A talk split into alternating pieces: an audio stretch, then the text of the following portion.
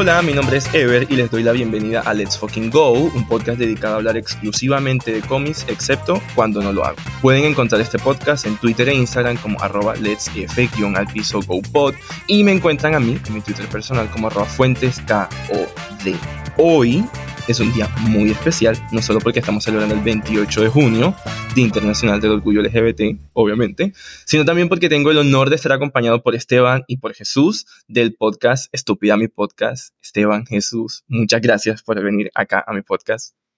Oli, pues muchas gracias a ti por invitarnos. Estamos muy emocionados por esta colaboración y bueno, aprender mucho también de cómics, que es un campo en el que no somos tan expertos. Bueno, Oli, ya Esteban dijo toda la introducción. Nada, gracias en verdad por la invitación. Finalmente estábamos hablando de personajes que nos gustan también y con los que hemos crecido, entonces yo creo que esto va a ser una colaboración chévere para eso, para poder explorar parte de nuestra infancia y parte de esas cosas. Yes, me encantan. Gracias, gracias de verdad por participar acá. Antes de continuar, quiero hacer un disclaimer. Sé que estoy haciendo la serie de Miss Marvel y eso va a venir en las próximas semanas. O sea, esto es una mini pausita porque obviamente me tocaba hacer una pausa por el Pride, no podía dejarlo pasar, pero Kamala va a volver en el futuro en este podcast. Eso ténganlo por seguro. Así que sin más preámbulos, vamos a empezar entonces con el episodio de hoy que lleva como título Mutantes y Orgullosos, una mirada queer a los X-Men. Entonces, chicos, quisiera iniciar pues con la pregunta más básica, ¿cuál es la historia de origen de ustedes con los X-Men? ¿Cuáles son esos primeros recuerdos que tienen con los mutantes? No, yo tengo que decir que eh, lo primero fueron principalmente las caricaturas. No sé quién fue el que creó esas caricaturas, no me acuerdo en qué canal lo veía, ya sabrán que... no. Yo creo que sí, ya sabrán lo viejo que llegó a ser con este tema porque no me acuerdo y los dibujos me acuerdo que eran feos, pero eh, me gustaban las historias de los X-Men. Pero la que sí me gustó y recuerdo muy bien es una que daban en Cartoon Network que se llamaba X-Men Evolution, que era como un poco una readaptación de los cómics viejos de los X-Men, eh, principalmente como si fueran adolescentes intentando integrarse a una vida, por decirlo de alguna forma, normal. Entonces, desde ahí me encantaban hasta que llegaron pues las películas y también las películas al principio fueron buenas, sí, ahorita hablaremos un poco de eso. Entonces, obviamente me gustaban bastante, pues por eso. Nunca tuve ni he tenido en realidad tanta cercanía con los cómics. Ah, bueno, pues uno porque en Colombia eh, la cultura empezó recientemente. Una de las cosas también que ah, suele pasar es que uno de vieja generación efectivamente no le tocaron los cómics, eso no se veía sino en los periódicos de los domingos.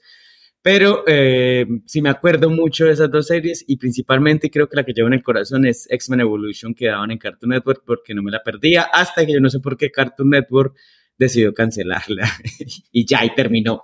Y terminó, ok. ¿Te van? Sí, pues mi, mi historia es similar, eh, solamente que yo tuve el bache, yo no vi eh, la, de Cartoon Network, pero cuando era niño también veía la, la serie de los 90, que los dibujos sí no eran los mejores creo que si no la revé ahora puede que la serie no sea la mejor, pero es como el, primer acercamiento que los niños de los 90 tuvimos. Recuerdo que estaba obsesionado con Storm, era mi personaje favorito, aunque viéndolo retrospectivamente no sé si sea apropiación cultural, pero bueno, era mi personaje favorito. Hasta me, me imaginaba siendo ella así controlando. Pues que el poder de ella era genial. Sí, era genial. Sí,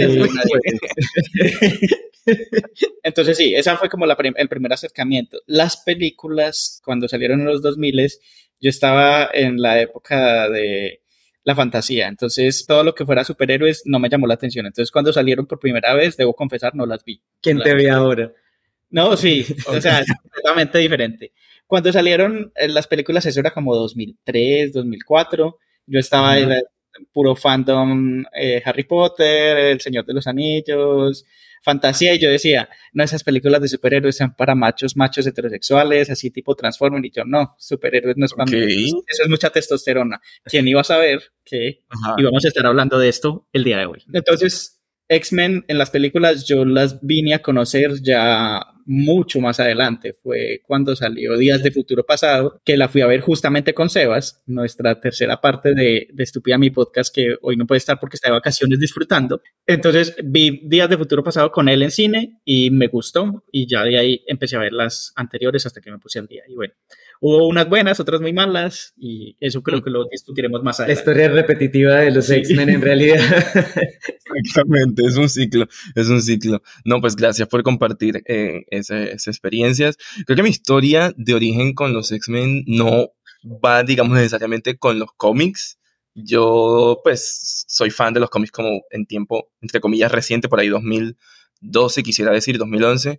Yo creo que conocí a los X-Men con la, con la película, con la número uno. Yo una vez estaba, o sea, estaba muy pequeño y era como esos momentos en los cuales en Fox pasaban las películas como todos los domingos así en repetición. Y yo pues estaba, era un niñito, o sea, era un niño, no sé, digo yo, 10 años, una cosa así, y yo estaba por la, en la calle jugando y de un momento a otro pasé por una casa y en una casa estaban, o sea, recuerdo muy claramente la escena, es la escena donde Rogue está a punto de registrarse para que le hagan como el testeo para ver si pueden como curarla, o sea, como ese registro mutante. Yo recuerdo que eso a mí me marcó. O sea, yo, yo vi eso y era como, ¿qué estaba pasando ahí? Y todo como el, que Storm la ve como en la televisión y dice, pero ¿por qué ella va a hacer esto? Como, ¿por qué se odia tanto? O sea, no sé, había algo ahí que me llamaba la atención. Yo no entendía qué estaba pasando, pero ese pedacito de historia me llamó muchísimo, muchísimo la atención. Y pues obviamente ya pues de ahí iba creciendo, iba viendo los, los cartoons, obviamente la serie de los noventas fue como que fundamentó básicamente mi, mi, mi amor por los X-Men y las películas que en esa época yo las veía era como, wow, qué genial, o sea, mi personaje favorito siempre fue Storm y Jean Grey porque en principio que no lo veía, digamos, como de esa manera, pero pues ahora lo veo así, Storm, pues por aquello de que era uno de, los, de las únicas personas como morenas dentro de la gran pantalla que yo veía y que la veía en un, como en un rol poderoso que no era como muy común ver eso, porque siempre ves como la representación negra y de personajes morenos, pues por debajo. Y esto era como verla tan poderosa y ver, y, y frustrarme un poco cuando veía como que no usaban todo el potencial que podían tener como sus poderes, que a día de hoy en los cómics ya es otra historia y más adelante hablaré de eso, pero era como, pero ¿por qué es como tan, como entre comillas, débil, ya puede hacer esto, aquello, lo otro? Pero eso era como mis primer, fue como mi primer acercamiento con los mutantes y esa historia también como muy por debajo cuando estaba pequeño, había algo, yo todavía no había terminado como de definirme como, ni identificarme como hombre gay ni nada de eso, pero yo veía algo en esas historias y en estos personajes del rechazo que sentían y como de ese odio que la sociedad les tenía, que, que como que me atraía de alguna manera, sin saber yo, obviamente, como que más adelante. Pero, pero sí, eso fue como un poco como mi historia de origen como con los X-Men y a día de hoy es obviamente una de las franquicias como más exitosas de tiempos recientes en la industria cinematográfica y en la industria de los cómics. O sea, a día de hoy, que yo les decía cuando nos estamos como preparando para el episodio, los fans de los X-Men estamos comiendo muy bien en los cómics. O sea, realmente ahora mismo estamos como en lo mejor de lo mejor que no se veía como por años y ya entenderán un poquito más si no tienen como ese contexto quienes están escuchando con el contexto histórico que vamos a darles ahora mismo.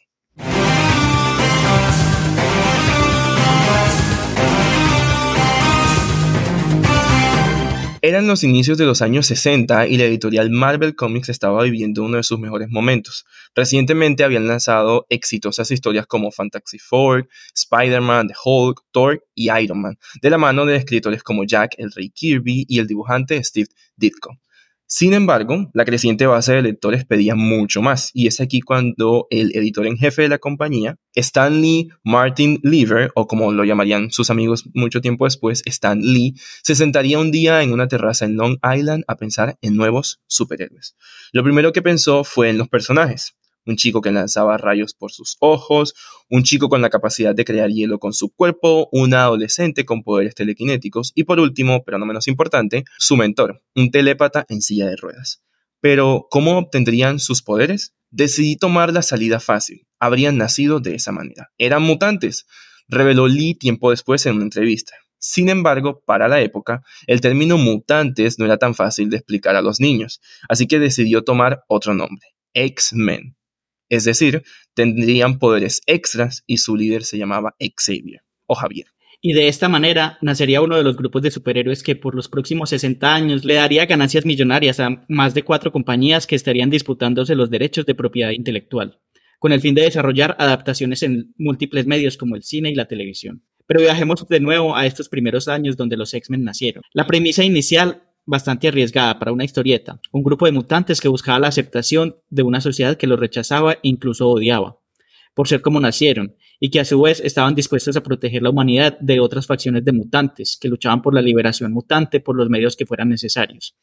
Es así como nace esta metáfora, que sería maleable durante los años subsiguientes. El prejuicio debido a diferencias desde el nacimiento. Jack, el rey Kirby, sería el encargado de realmente darle forma a la primera historia de los X-Men, y todo estaría en este primer número de The X-Men, que saldría a ventas en septiembre de 1963, que por cierto, estamos a punto de celebrar los 60 años en cuatro meses.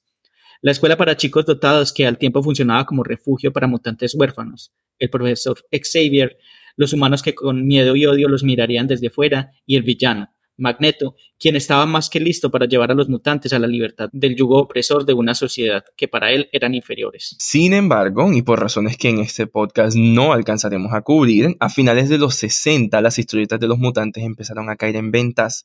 No fue sino hasta 1975 cuando Len Wein entraría para darles un soplo de vida con la introducción de un personaje absolutamente maravilloso, Wolverine pero como estaba ocupado, este escritor, como con otros asuntos, le pasó la batuta a un chico bastante precoz, un escritor, con el nombre de Chris Claremont, quien tomaría el control de la franquicia mutante en los cómics por los siguientes 17 años y lograría catapultar personajes e historias que quedarían marcados en el canon de Marvel Comics. Historias como Inferno, X-Men God Loves, Men Kills, The Dark Phoenix Saga, Days of Future Past, entre muchas otras, marcarían un antes y un después en la vida de personajes como Jean Grey, Scott Summers, Kitty Pryde, Wolverine y en general toda la raza mutante. Estas eran historias que iban más allá de luchar con el villano de la semana.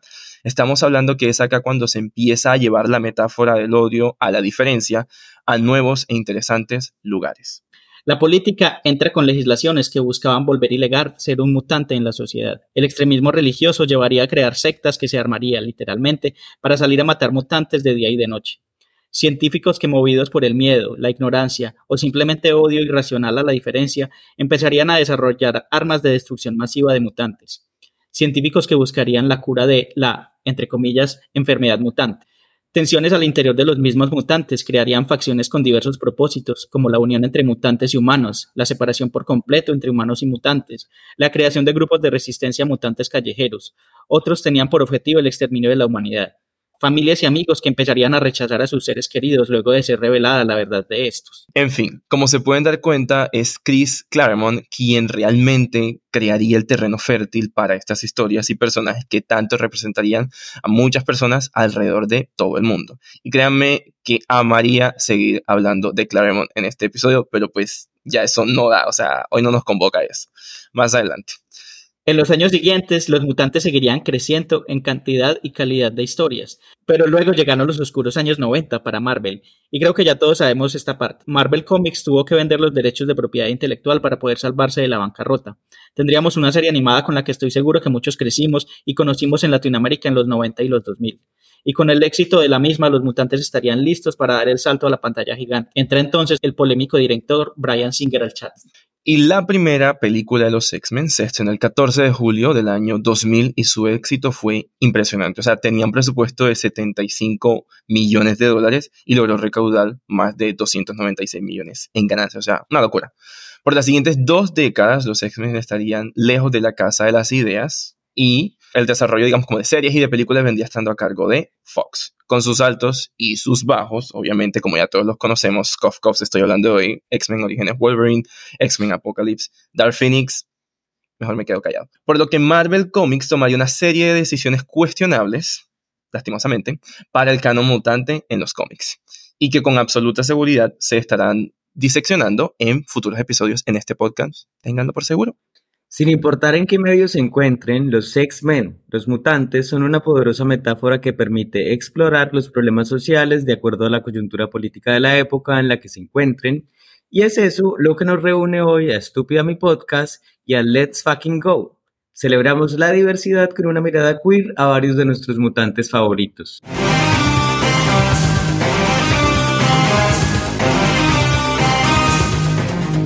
Bueno, pues yo creo que ya podemos entonces empezar a hablar de nuestros personajes una vez nuestra audiencia ya tiene un contexto histórico, tanto de los cómics como de series, como de películas, casi que cubrimos todo. Entonces, cada uno de nosotros trae a la mesa hoy varios personajes que pues hemos preparado y hemos decidido hablar porque de una u otra manera nos sentimos como identificados o hay algo en ellos que nos atrae y pues queremos discutir en este espacio. Entonces, quisiera entonces pasarle la batuta aquí a Esteban para que nos presente a sus amigues y después va Jesús y después voy yo. Listo, no, pues yo traje cuatro personajes que me parecen interesantes desde la perspectiva de las películas, eh, pero luego investigando también me di cuenta que desde los cómics eh, tienen también mucho background y que quería también conversar contigo porque tú nos puedes contar muchas más cosas de ellos. El primero es Bobby Drake, que es Iceman, eh, y recuerdo, pues es el primer personaje que se me viene a la cabeza porque recuerdo en la película, creo que es X2, X2, eh, cuando él decide contarle a su familia que es un mutante, es literalmente una escena de coming out. O sea, yo que no la vi siendo adolescente, eh, creo que hubiera conectado mucho más con, con los X-Men desde más joven si hubiera visto esa escena. Ya la vi un poco más, más grandecito, pero yo decía, puta, esto no es una metáfora, esto es literalmente un coming out eh, aparte la reacción de la familia, de... ¿Has intentado no ser mutante? Exacto, sí, la mamá que le dice, ¿has intentado no ser así?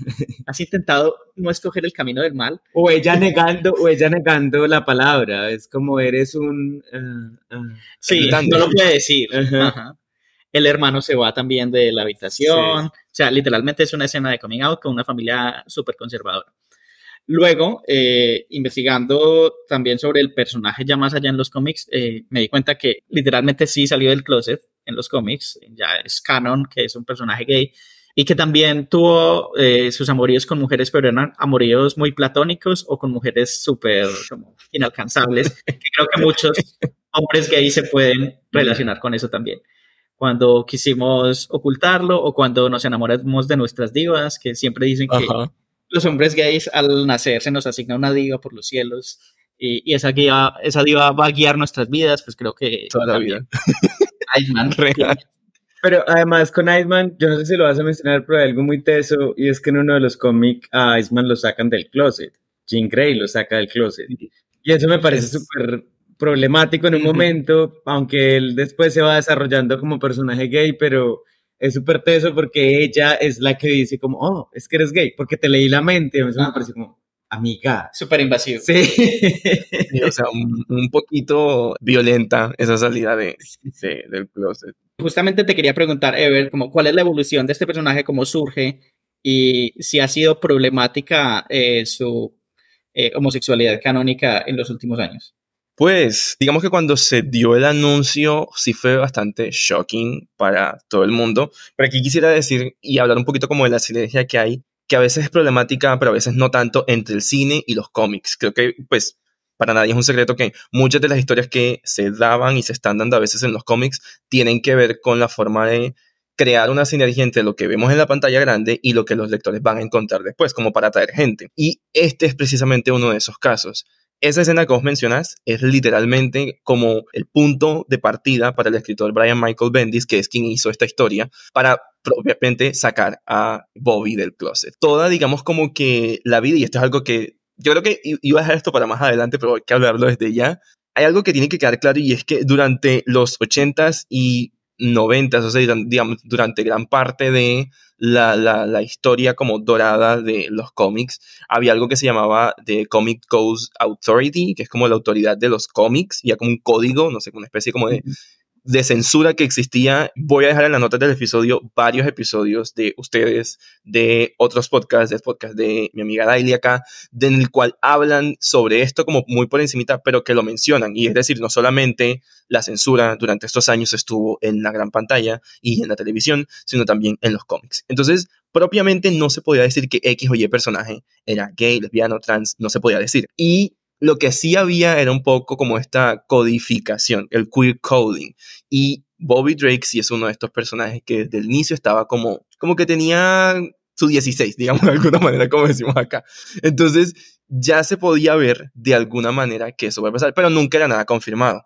Y de igual manera, lo que vos decís como de que salía con ciertos personajes que eran como, era como una forma como la fachada, como cuando tu amiga te dice, ay, mira, seamos novios para que no te digan nada en tu casa y no sé qué, ese era Bobby. O sea, él salió con varias, digamos, como que íconos gays de hoy día, que era como salir con tal personaje no realmente te hace heterosexual, sino como que te hace gay.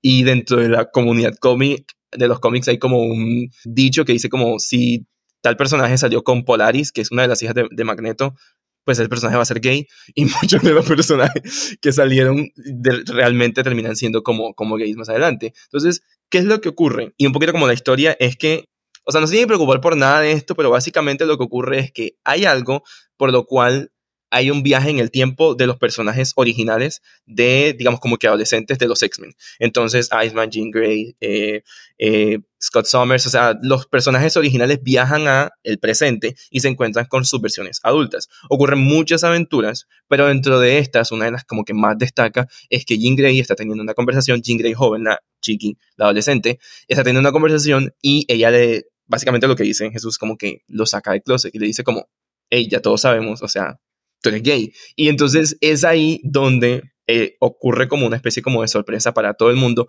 porque, y aquí es como que empieza como la, la como un poco la contradicción de por qué entonces durante todos estos años nunca el Bobby Drake adulto dijo nada. Es entonces cuando sale el Bobby Drake joven del closet que el Bobby Drake adulto también decide tomar la decisión de salir del closet. Y obviamente hoy es un icono, o sea, realmente se ha desarrollado demasiado. Es uno de los mutantes más poderosos que tiene literalmente los X-Men. Ahora mismo es un mutante Omega. O sea, los Omega son como literalmente lo top de lo top. Y se ha desarrollado precisamente como por esa historia. Sí hubo bastante como polémica, entre comillas, por así decirlo, cuando esto ocurrió, porque obviamente ustedes saben, los de siempre, los, grupos de detractores van a decir, es que a todos lo quieren volver gay. Sin embargo, parece, o sea, todos los mutantes son una gran alegoría y representación de la comunidad queer y eso nadie lo puede decir. O sea, hoy día está más que confirmado y es canon, todo el mundo está saliendo con todo el mundo y, o sea, literalmente uno de los escritores lo dijo como, aquí todo el mundo está saliendo con todo el mundo, dejen su invento y ya. Entonces, este personaje, cuando yo leí esa historia fue como un wow, ¿qué está pasando? Y hay una historia que son cinco números, lo voy a dejar en las notas del episodio, donde él tiene que volver a su casa y básicamente ocurre lo que ocurre en la película, tiene él que salir del closet con sus padres.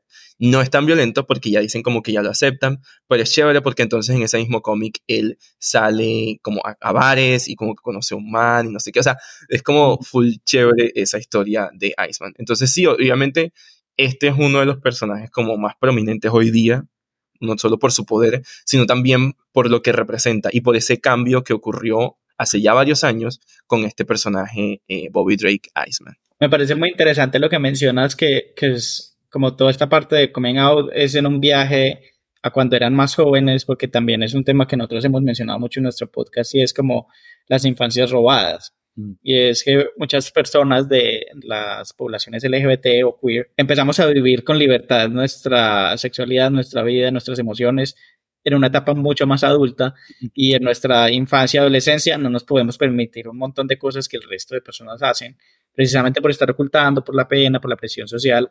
Y me parece que este, como esta historia o este arco de, de Bobby Drake eh, sanando su, como cuando su niño interior es el que puede admitir eso, ya él como adulto también lo puede hacer, pues me parece también una, una referencia como a estas infancias robadas que muchas personas de la población LGBT mencionan vivir. Y sí, pues me parece muy, muy interesante como esa, esa alegoría me parece súper importante ese punto que vos tomás porque sí es como un poco el hecho de que muchas personas como que termina, empezamos teniendo, o sea, no, por ejemplo, Bobby Drake, el grande, obviamente, el adulto, no se le dio el chance de tener, no sé, el romance adolescente que de pronto Jean sí pudo tener con Scott. Él le tocó tenerlo como por oculto. Entonces, ese tipo como de romance adolescente, de más adelante, de crecer, de descubrirse, no lo pudo, sino como hasta mucho más adelante. Entonces, sí, obviamente representa eso como esa no sé, como, como a veces como que disonancia que hay entre la edad que se tiene con las experiencias que se están viviendo y la inexperiencia que eso mismo carga, porque es como que no viví todo lo que tenía que vivir en la época en la que, entre comillas, el resto de la población, muy entre comillas gigante, normal, sí vivió. Entonces me parece muy bonito eso que vos decís y vos estáis acá en la mesa, me, me gusta bastante. Y fíjate que me parece muy curioso porque es Bobby Drake, el personaje que en los cómics sale del closet, y en las películas, Bobby está saliendo con Kitty Pride. Y Kitty Pride también es un personaje que tiene como una especie como de queer queerness ahí como bien interesante. Y Kitty Pride interpretado por Elliot Page, que todos conocemos y que todos como que crecimos, ¿cierto? Entonces me parece como esa sinergia que hay ahí, me parece como bastante interesante dentro de eh, las películas, pero también de lo que vemos más adelante como en los cómics, me parece como muy diciente y no sé, me parece también como chévere el hecho de que pues Elliot Page vivió, digamos, todas estas tres películas, que fue un personaje que realmente Kitty Pride lo desarrolló bastante, con el cual muchísimas personas nos identificamos, no necesariamente por el hecho de que lo veíamos como un personaje queer, necesariamente porque lo querían, pues, poner a, o sea, datear también como con Colossus, pero el hecho es que sí me parece bastante diciente que haya sido Elliot Page más adelante quien haya salido, pues, obviamente, como una persona trans y que haya tenido toda esta transición y que está teniendo todo, pues, el spotlight que está teniendo a día de hoy. Eso me parece como muy, muy, muy chévere. Sí, y yo creo que ahora que mencionas las películas y los actores involucrados, es un puente interesante para hablar de los otros dos personajes que yo traía, que son Charles Xavier y Magneto, porque en las primeras películas son interpretados por dos grandes celebridades famosas además por ser homosexuales abiertamente, Patrick Stewart y Mickellen. Entonces, primero, en sus primeras interpretaciones fueron interpretados por estos maestros de la actuación y luego en la First Class y, toda la otra generación los vemos con James McAvoy y Michael Fassbender, que además el Internet tuvo un festín con estos dos actores. Y los fandom y todas las historias que se inventaron con, con Magneto y Xavier en sus romances juveniles son infinitos. Yo creo que también las dos visiones, o sea, está el paralelismo de, sí, pueden ser de, from enemies to lovers o de from lovers to enemies, más bien al revés. Pero también está la, la visión que hay entre los movimientos de liberación queer, entre la adaptación y la, la disrupción. Y digamos que Xavier eh, representa muy bien esa parte, digamos, un poco más conservadora de los movimientos de liberación queer, eh, que dice, no, tenemos que adaptarnos, eh, tenemos que entrar a la sociedad, sí, la sociedad Matashin, que en nuestro podcast también hablamos un poco de la historia de, de los disturbios de Stonewall, y había una sociedad en New York, que era la sociedad Matashin, que era un poco un activismo muy muy puritano de si nos portamos bien la sociedad nos va a aceptar y tenemos que ser bien portados, no tenemos que ser disruptores. Y luego, digamos que entraron en conflicto con una visión más de, no es que la sociedad está mal, tenemos que hacérselo ver, podemos ser como nos dé la gana, no tenemos que ser así WhatsApp para que nos acepten. Y digamos que un poco más de nivel de terrorismo, pero Magnet, Magneto es esa visión. Entonces, digamos que además de que son una digamos, una historia de amor que podría leerse así, también son una visión de, de las dos eh, formas de hacer activismo en los movimientos sociales que me parece interesante que está, pues se ve ahí. Y lo relaciono también con lo que mencionabas ahorita de el, el tema del Comic Book Authority, porque sí, pues realmente en el cine teníamos la versión del código Hayes que surge en los 30 y en los 60 empieza a estar en desuso, pero entonces en los 60 surge el código eh, de, los cómics. Entonces, digamos, dejemos a, los, a las películas, ya pueden poner lo que quieran, pero entonces no, lo que están leyendo ahora los peladitos son cómics, no, eso es lo que hay que regular ahora. Y leyendo sobre el Comic Book Authority, dejó de usarse en la década de los 2000 casi. O sea, hasta hace muy poquito se estaba usando. digamos, todas estas historias tenían que estar muy codificadas. Y como tú decías también, los X-Men surgen como una analogía tanto de los movimientos por los derechos civiles, como liberación negra, como liberación queer. O sea, siempre son marginados que la sociedad no quiere aceptar y que incluso dentro de los X-Men están esas luchas internas. Como ya lo hemos visto, siempre hay facciones de cómo quieren luchar por esa igualdad. Yo tengo que decir algo con respecto a Magneto y Xavier. Yo he notado mucho el movimiento últimamente que se lee sobre metáfora todo. Pues está bien, porque obviamente las cosas nacen de una metáfora, pero también siento que la gente está sobre metaforizando todo. Va, va a inventar un término acuñado Jesús David 2023. Y lo sobre sí, es, es bastante tremendo también a veces cuando caemos en la sobremetáfora, principalmente con los productos de consumo cultural. Yo soy de los fieles creyentes de que en realidad que Magneto y Xavier hayan sido esos dos actores fue solo coincidencia. Pues no porque te estoy quitando la razón, sino porque es lo que yo creo, ¿cierto? Lo mismo que Elliot Page. fue solo una coincidencia muy, muy bacana que haya sucedido, pero coincidencia. Y aquí es donde voy porque siento que cuando estaban saliendo justamente los personajes de Magneto, y eso pasa en todos los productos de consumo cultural que tengan alguna referencia queer, que tampoco está mal, vuelvo a decir, cada persona y cada comunidad para leer los productos de consumo cultural de la forma como lo necesiten leer.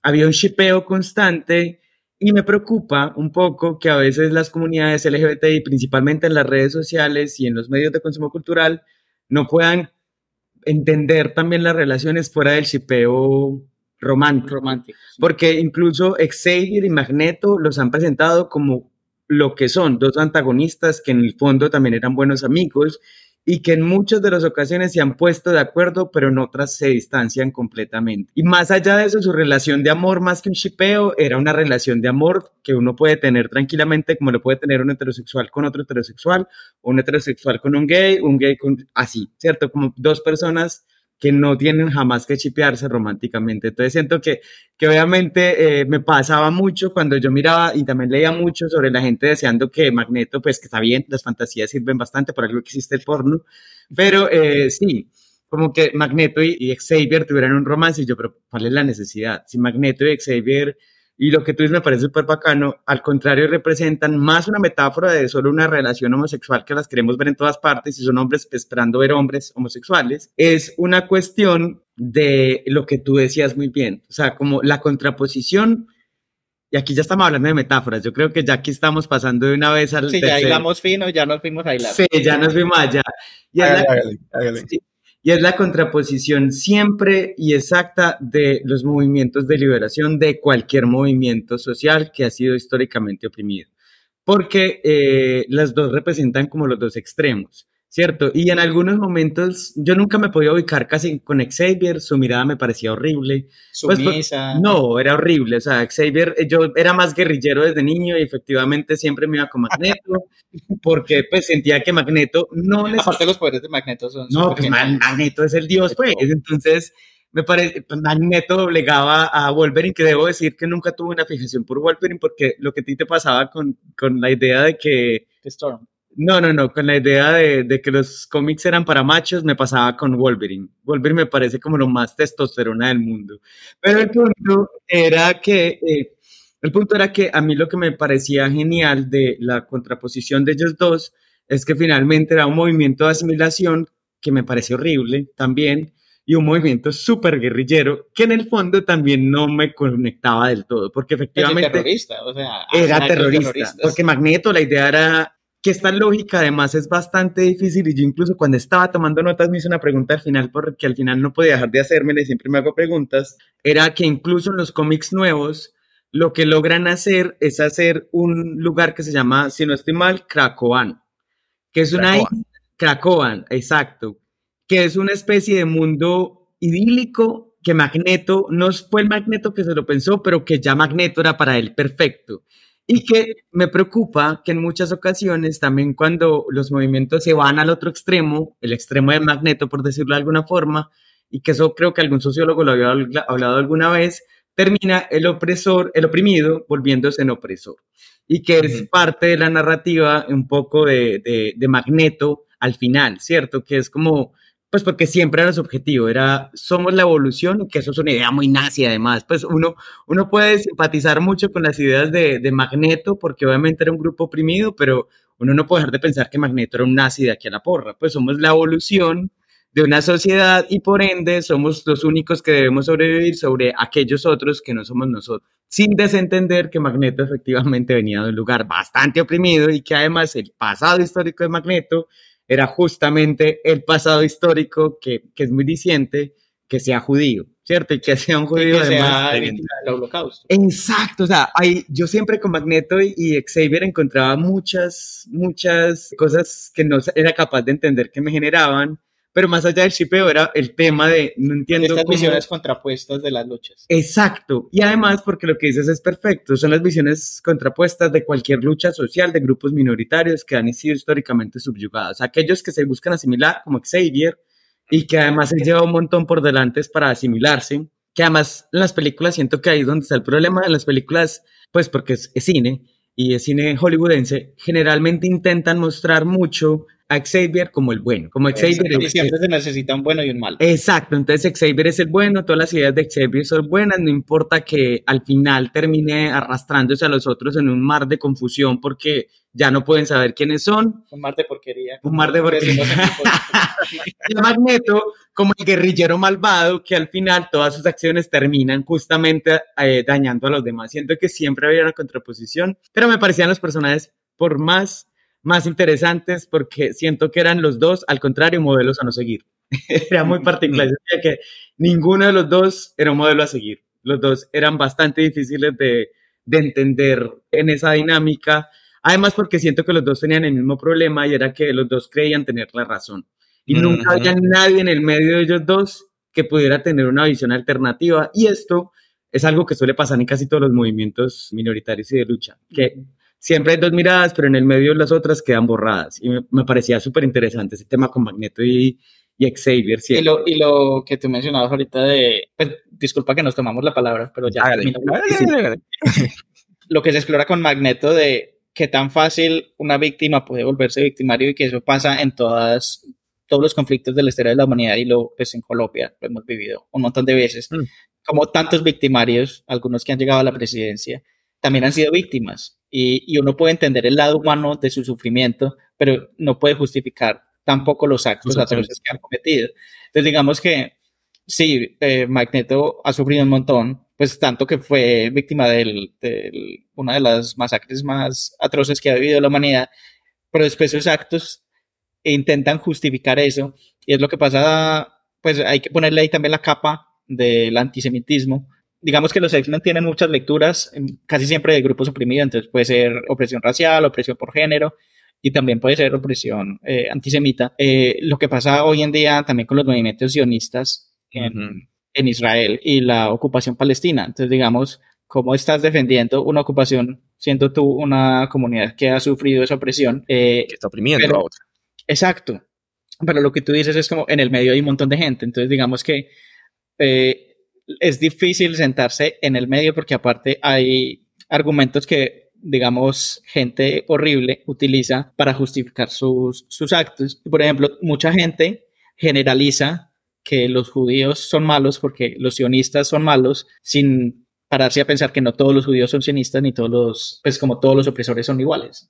Sí, total. No, a mí me encanta todo lo que han dicho realmente. Thank you so much for saying that.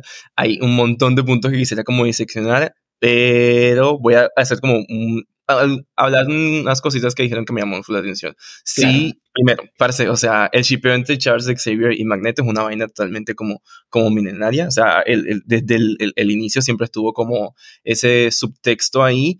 Yo personalmente, personalmente, personalmente, me da un poco como igual si se... O sea, me parece que lo más interesante no es la relación romántica que puede o no haber entre ellos, sino realmente la discusión que ustedes acaban de tener aquí mismo. Es decir, la contraposición de las ideas de, ellos mismos, que personalmente, y por eso a mí me encantan los cómics, es que te permiten estas historias explorar un montón de cosas de nuestro mundo real. Y que por eso a mí personalmente, a día de hoy, me gustan más las historias de Marvel, porque sí toman ese riesgo, es decir, toman, no partidos, no quiero decir que toman partidos, pero sí toman cosas de nuestra realidad e intentan explorar esos conceptos por muchas áreas. Entonces, por ejemplo, lo que decía Jesús de que hoy día hablábamos como de que en los cómics se creó como algo que se llama la, isla de Cracoa, que es un poco como esta mirada de crear una especie de paraíso en el cual solamente estemos los que en otro tiempo éramos oprimidos y estar como en nuestro paraíso separados de todo el resto de la humanidad.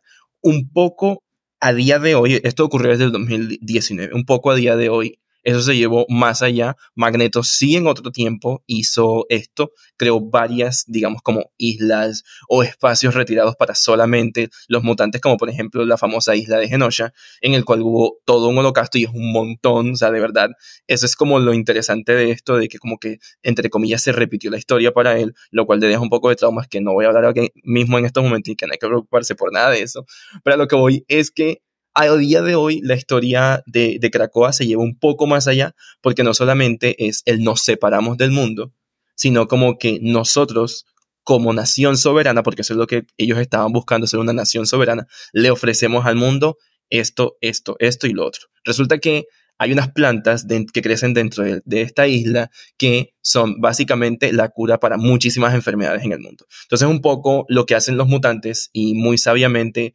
Xavier, Magneto, Emma Frost, de la mano de Moira McTaggart, que eso da para otro podcast literalmente, logran como convencer a la humanidad de, listo, nosotros realmente ahora mismo no les estamos siquiera pidiendo que nos asimilen, no les estamos diciendo que nos den permiso, simplemente les estamos diciendo que aquí estamos, aquí nos vamos a quedar y que ustedes verán si quieren o no reconocer nuestra soberanía, pero aquí estamos. Si lo hacen, les ofrecemos esto, esto, aquello y lo otro. Si no, fuck off, no nos importa. Entonces, ese es como el remark que quería dejar con respecto a Cracoa y más allá, y es lo más interesante, el montón de discusiones políticas que se dan alrededor de esto. Porque ya no solamente estamos hablando de la versión de que si Xavier tenía o no razón con respecto a, listo, la humanidad necesita aceptarnos a nosotros, debemos coexistir con ellos, o la mirada del magneto de, no, no, no, yo no debo coexistir con nadie, nosotros somos el siguiente paso en, digamos, como que la evolución de la humanidad y nos deben dar nuestro lugar en la pirámide o como sea, sino que ahora mismo hay un otro montón de visiones políticas, como por ejemplo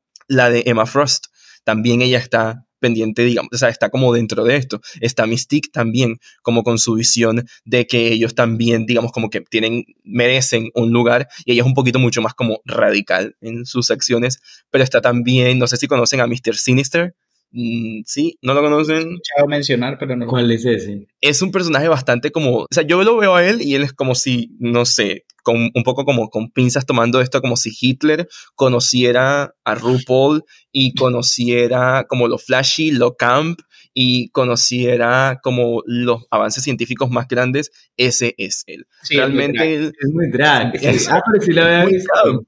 Sí. sí, sí, él es muy camp en, en, en, su forma de habitar su cuerpo y de forma de, de, eso, y es un científico del putas, pero es, tiene unas ideas bastante eugenésticas que son muy, muy problemáticas. Y también está la versión de Apocalipsis. O sea, lo que me gusta de lo que está hoy día en la era de Krakoa es precisamente que se puede dar todo esto. Y obviamente, chévere también, es que ya hoy día no están pasando como Mira, me adelanto un poquito, pero no importa. No están quedándose como en la metáfora, sino como que van a la representación. Abiertamente ya hay personajes que son queer dentro de los, del, del texto. Ya ni siquiera es subtexto, es dentro del mismo texto. Entonces, para avanzar un poco al siguiente personaje, la visión entre estos dos, entre Charles Xavier y Magneto, sí es lo que ustedes, digamos, como que acaban de decir. Y que me parece que, honestamente, como que ninguno quizás tiene la razón. Me parece que encontrar como las conexiones entre ambos y entre muchas otras visiones que de los personajes que acabo como que mencionar, se encuentra como lo rico de estas historias.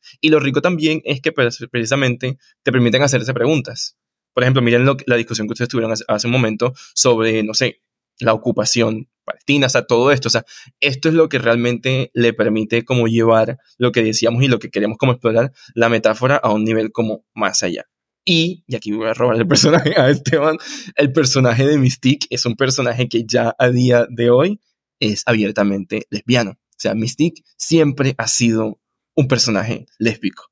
Y no sé para ustedes, pero yo me enteré de eso como hace poco, leyendo como los cómics, y para mí eso fue, o sea, yo me, me sentí como tan traicionado y engañado en toda mi vida, como, como puede ser que el cine y las series me dijeron que, que ella era un personaje heterosexual, cuando en realidad desde sus orígenes siempre fue lesbiana. Y como para darles un poquito como de contexto, ella, eh, entre otras cosas, hay que decir que Mystique no es un personaje bueno, no es un personaje benevolente, sus intenciones no son como las mejores.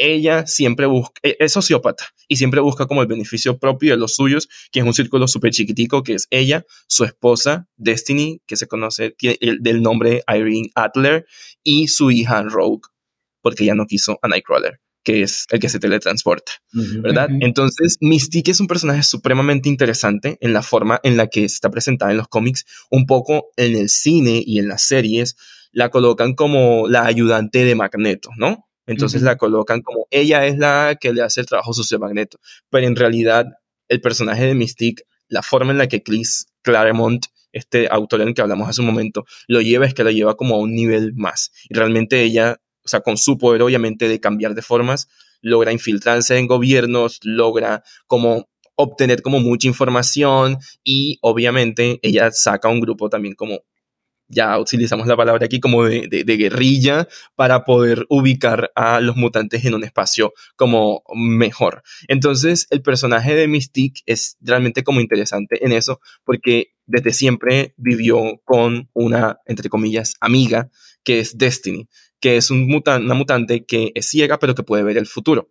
Entonces, en, en, esto, más adelante, y esto va un poco como con la historia de lo que está hoy, Destiny murió en los años como 90 y cuando ella murió le dijo en uno de esos, como esas charlas que ella tenía, le dijo como en el futuro va a haber una, como un paraíso y en ese paraíso te van a prometer algo, pero no te van a dejar que me traigas a mí de regreso. Porque entre otras cosas, no lo había dicho, los mutantes vencieron la muerte. Ellos eh, desarrollaron la forma de que cinco mutantes con distintos poderes pueden traer a la vida a cualquier mutante que murió y con la ayuda de eh, Scarlet Witch ahora pueden traer a cualquier mutante que haya muerto en cualquier punto de la historia. Entonces es como una vaina supremamente loca, pero supremamente interesante. Y Destiny no la querían traer. Y ocurre una de las escenas como más impresionantes y lo voy a colocar cuando esté hablando, obviamente lo subiré como en, en, Twitter y en Instagram, hay una escena en la cual Charles Xavier, Emma Frost y Magneto le prometen a ella que sí van a traer a su esposa de regreso. Pero le dicen, mira, hay un montón de gente que debemos traer, o sea, ha muerto un montón de gente, cálmate, ella va a volver. Y Mystique hace el trabajo sucio de ellos, o sea, se infiltra en gobiernos y en fin pero ya se estaba dando cuenta como que le estaban como que mamando mucho gallo y hay una escena supremamente poderosa en la cual ella dice, traigan de regreso a mi esposa. Y es la primera vez en el cómic donde realmente se dice eso así. Y es supremamente poderoso y cuando eso ocurrió, eso fue un boom en las redes sociales porque es donde nos confirman que, hey, Mystique siempre fue lesbiana solamente que así no nos quisieron presentar y así no los quisieron vender. Y la historia va a decir que ellas fueron simplemente como buenas amigas, pero en realidad. Es la pues, tía que vivía con su roommate. Exactamente. Sí, ah, pues ya que menciona también a Mystique, me parece muy interesante todo, toda esa historia y también el tema de que sea una cambiaformas, que en, en alguno de los, las lecturas o los podcasts que escuchamos para preparar este episodio, yo escuchaba que decían, pues, ella también tiene como eh, la forma de lo que en inglés llaman el pass.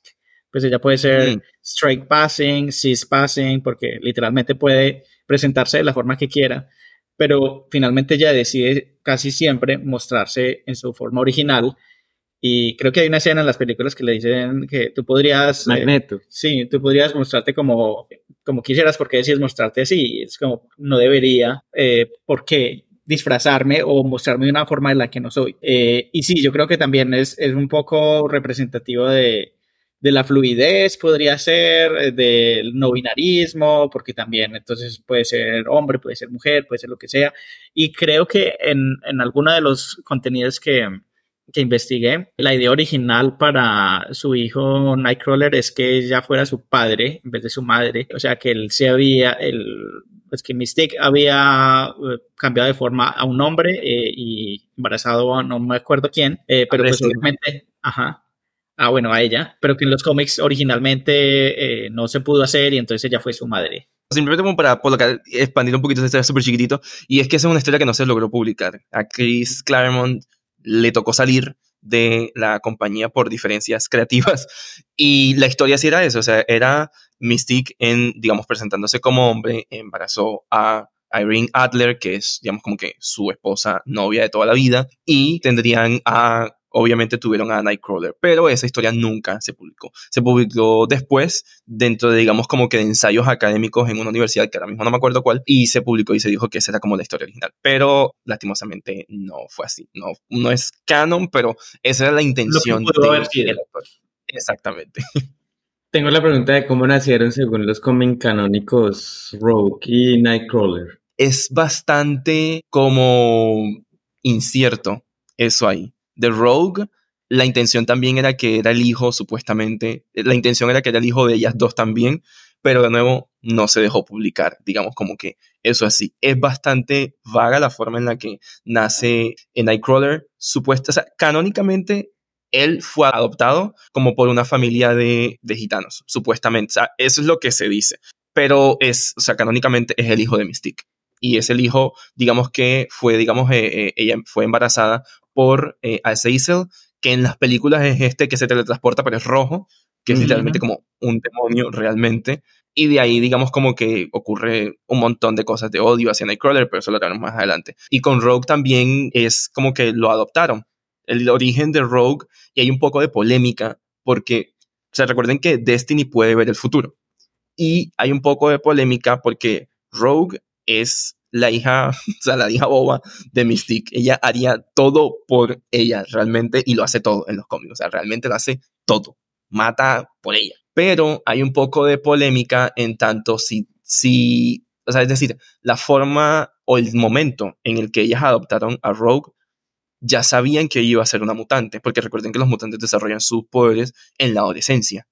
Entonces hay un poco de, como de polémica en tanto, ¿será que Destiny ya sabía que iba a heredar esos poderes o simplemente decidieron cómo adoptarla porque la encontraron realmente pues en la calle y eh, la adoptaron como hija. Yo me quedo más con la idea de que no sabían Mystique, pero que no necesariamente el hecho de que Destiny, porque sabe del futuro, supiese eso significa que buscaban como reclutarla para más adelante la hermandad de mutantes ni nada de eso así. Yo me quedo más como con ese lado y ese es mi canto. Bueno, si quieren pasemos a Rogue. Yo de Rogue no tengo mucho que decir, solo que es más una historia personal. Justamente era mi era mi mutante favorita en los cómics y en las, en los cómics, no, perdón, en las caricaturas, pero eh, fue la que más odié en la película. Es bastante particular. En las caricaturas me pareció súper interesante porque al menos principalmente en Evolution, ella tenía un papel súper importante porque Rogue podía guardar el poder de todos los que tocaba y a la vez tenía la misma confusión, el mismo problema de no poder tocar a nadie porque era su poder y a la vez su maldición.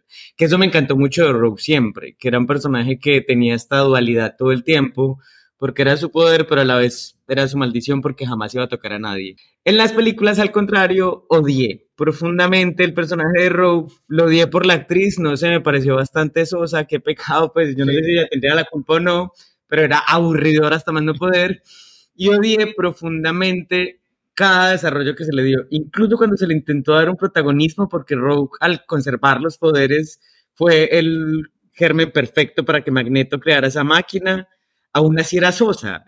Como, no funciona, ¿por qué? Y después al final deciden que ya se va a curar porque sí, que también es comprensible y ojo que es que ahí es donde está lo, complejo posiblemente el personaje de Rogue, tal vez no, no die tanto ese final, pero a la vez sigue siendo problemático y es porque mm, si hablamos de metáforas, uno podría leer, y X-Men ha tenido muchas metáforas que tienen que ver principalmente con las minorías y lo hace muy general, que calan en todas. Y una de ellas fue con el VIH, justamente, creo que fue en los años 90, muy tardío la pandemia del VIH, ellos sacaron una como un cómic donde una persona lanza un virus que solo afecta a los mutantes.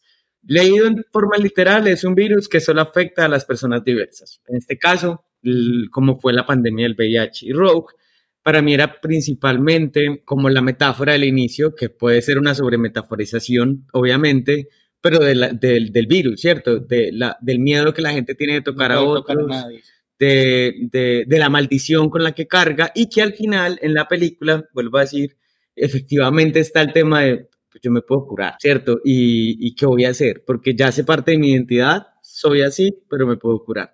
Y por eso es que de pronto me gustaba y no me gustaba a la vez la película, la, la serie infantil me encantaba, vuelvo a decir, era porque Rogue tenía un papel todavía más importante, era el tema, ella revivía Apocalipsis en realidad, pues porque ella era la que conservaba todos los poderes de todos los que alguna vez había llegado a tocar en la vida, entonces me parecía súper poderoso ese, esa capacidad que a la vez era la maldición de ella. Y lo que dices, también me gustó más el desarrollo de Mystique, siendo su madre incluso, en, la, en todo lo que tiene que ver con la serie de Evolution, porque Mystique ahí la utilizó como siempre la va a utilizar de en adelante, ¿cierto? Pues era como Mystique utilizando a Rogue para algo que necesitaba. Entonces me parecía bastante interesante y yo siempre leía a Rogue como un poco ese tema de la metáfora, pues de la metáfora de todo el tema del VIH principalmente el tema del miedo que me toquen porque puedo matarte o hacerte daño.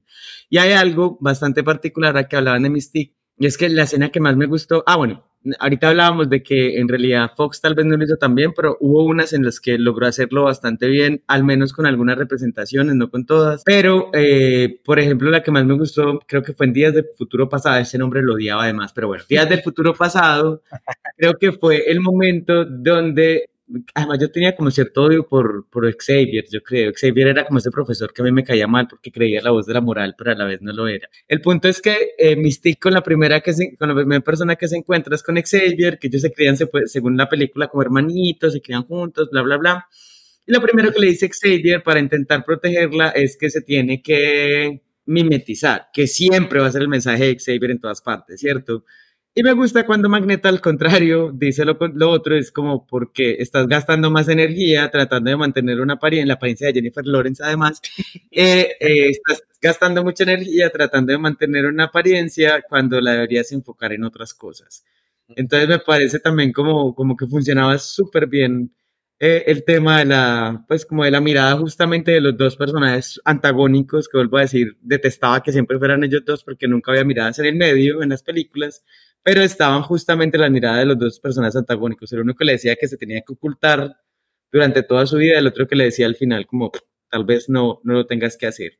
Y esto me conecta también con Fénix, porque Fénix ha sido el personaje más maltratado en todo el cine. todas las adaptaciones. Fue mm. No han podido hacer ninguna película buena que tenga Fénix y Fénix es el personaje que más potencial tiene. O sea, Fénix mm. Y Scarlet Witch, aunque ahora todo el mundo diga que la bruja escarlata no hace parte de los X-Men, eran los personajes que para a mi parecer siguen siendo como pues las girl boss, pues como las superpoderosas. Sí, o sea, ellas pueden arrasar con el que le dé la gana pues en el mundo entero, porque la una controla la realidad y la otra la puede destruir. Entonces, estas todos son como diosas de las diosas. Y me parece muy teso justamente por eso, porque lo difícil con, con Xavier y que me parece que en las películas lo muestran un poco mal, es que Xavier controlaba demasiado a Fénix y que por eso Xavier es la voz principal de aquellos que quieren mimetizar a los otros, que finalmente si uno lo lee en una metáfora de lo queer o de lo diverso, es aquel que te dice no puede ser sassy porque eh, no se acopla. eso molesta a los demás. O no puedes casarte porque vas a destruir la institución social del matrimonio, ¿cierto? Que es un poco lo que pasa con, con Fénix, ¿cierto? No puedes sacar tus padres porque vas a destruir la sociedad. Y, y eso me parece súper teso y al final siempre termina siendo Xavier el que la caga porque, claro, al contenerla lo único que hace es que ella eh, explote. Ajá, entonces es muy teso porque siempre Fénix me parecía el personaje más potencial que siempre desecharon, pero también me parecía el, personaje que más me hacía odiar a Xavier. era, como, o sea, no puedo creer que Xavier sea tan huevón a veces. Entonces, efectivamente, lo que Xavier hacía todo el tiempo era contener a Fénix de ser Fénix, pues de ser ella. Entonces, era siempre muy teso en todas las representaciones. Yo odiaba que casi todas las representaciones, porque yo me acuerdo así también fue en la serie de los 90, ella terminaba muriendo. Después terminaba muriendo Jean Grey para darle paso a la vida de Fénix, como si Jean Grey no fuera Fénix, además, pues porque son la misma persona y siempre terminaba igual, como que tenía que morir Jean Grey para que surja Fénix.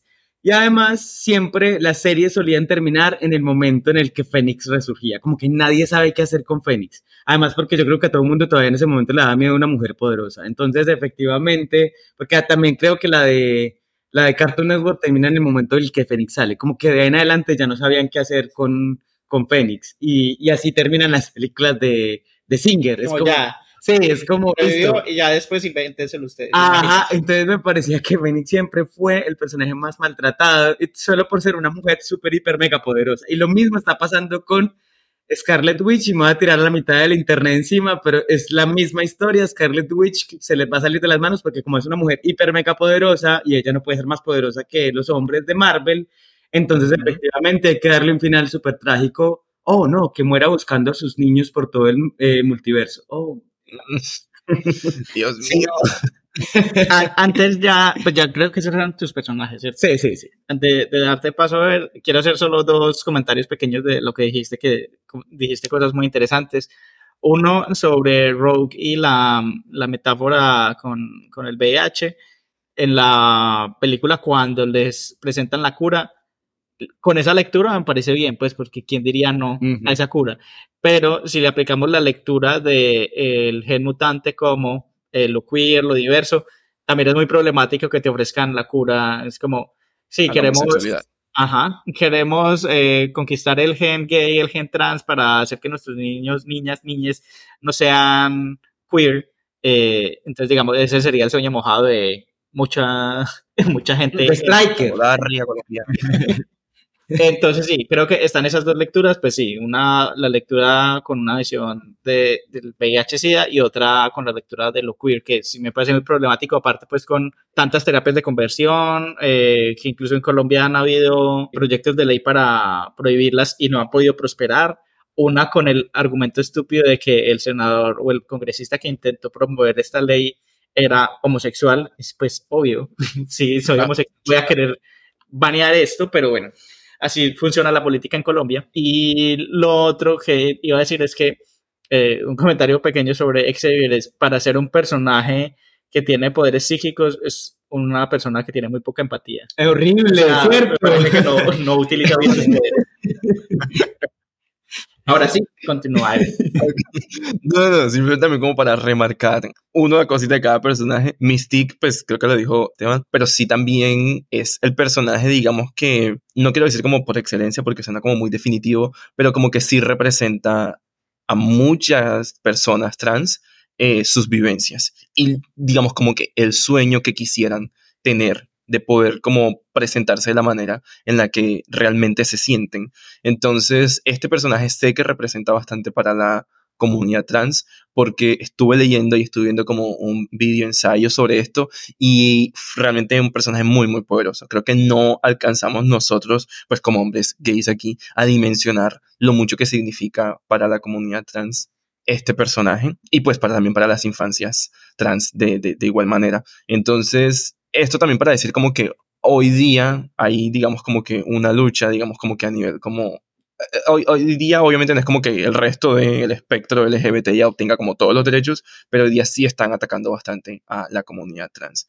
Y bastante, digamos, como que se está haciendo en muchos aspectos, obviamente políticos, sociales, en todo lado, y también, digamos, como que muy poco a poco en los cómics. Hoy día o sea, chévere tener como un personaje que pueda mimetizarse y hacer lo que quiera en cualquier momento. Pero que chévere también tener un personaje que abiertamente sea trans. Que chévere tener personajes que realmente, eh, eh, como que en su corporalidad, lo digan y lo luchen y lo sufran, pero también como que lo digan con, como, con desparpajo y como con felicidad y como que representen algo más allá de simplemente como la tristeza de, ay, no puedo ser porque me toca cubrirme o tal, de tal o cual manera. Entonces sí hay varios personajes, no solo en DC, no solo en Marvel, sino también en DC, que abiertamente son trans. Hace poco Marvel lanzó una mutante que literalmente es, es un personaje trans. Entonces eso como que poco a poco se va dando. Este es como la siguiente, eh, como, como, como, como el siguiente escalón de, de la comunidad que estamos como luchando por. Eso sin decir como que ya ganamos todo, porque es ni, ni, ni cerquita, ¿ok? Con Rogue, bueno, creo que ya está todo dicho. La metáfora de ella funciona, pero también es un poco problemática en tanto puede irse a, mira, vamos a curar el gen gay. Y es como, mm", que me parece también que lo llevan, digamos, como que al extremo con, eh, en otras historias, con esto de los avances científicos como con científicos que realmente el, el odio, el desconocimiento o simplemente sí, el odio los lleva a crear una cura a aquello que desconocen y le temen. Entonces, eso también es un poquito como problemático porque sé que durante la historia de la humanidad también se ha intentado como encontrar el gen gay para ver si es posible como estirparlo. Y es muy, muy problemático eso, obviamente.